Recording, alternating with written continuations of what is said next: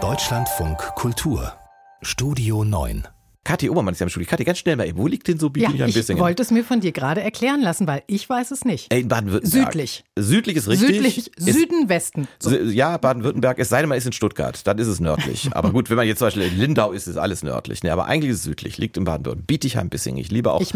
Orte mit Doppelnamen. Minden-Lübbecke, aber das woanders. Wir wollten eigentlich gar nicht darüber reden und nun schweif mich doch nicht ab, Kathi. Wir wollten eigentlich darüber reden, dass als wir uns in freudiger Anspannung auf diese Sendung vorbereitet haben und es 5 Uhr werden sollte, ist noch was viel Wichtigeres passiert, als dass wir nervös waren. Es passierte nämlich der Start ins All der Crew 8.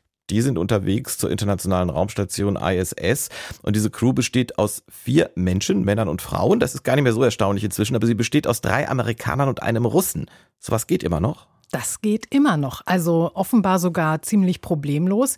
Im All herrscht anscheinend irgendwie noch Friede. Jedenfalls ist der Weltraum einer der ganz wenigen Bereiche, in denen Russen und Amerikaner seit Beginn des Ukraine-Kriegs vor zwei Jahren noch zusammenarbeiten. Und das gemeinsame Abkommen, das solche gemischten Teams vorsieht und auch sowas wie die Überflugrechte regelt, das gilt erstmal noch bis einschließlich 2025. Es ist also möglich. Ja, du meinst Kontakt so zu halten. Und ne? an Lösungen gemeinsam zu arbeiten. Ja, und ehrlich gesagt, ähm, traut man sich ja dann fast davon zu träumen, dass sowas auch für diplomatische Gespräche genutzt werden könnte. Ja. Also die Vorstellung jetzt mal so, Friedensverhandler machen sich auf den Weg ins All, kriegen vielleicht mit bisschen Abstand zur Erde irgendwie eine Lösung hin. Das ist doch ein wunderbarer Traum, oder? Naja, bei diesen Vieren jetzt nicht, aber schon an Bord. Der bleibt gleich noch auch ein italienischer Astronaut, der Mhm. Nudelgerichte mitgenommen hat, weil äh, die Premierministerin von Italien das als National... Politik gibt's, aber das, was du gerade beschrieben hast, ist bei dieser Reisegruppe eher nicht vorgesehen, oder? Nee, die sollen also das ganz klassische Forschungsprogramm da absolvieren, ähm, also ISS-Standard, wenn man so will. Sieben Crewmitglieder sind ja schon oben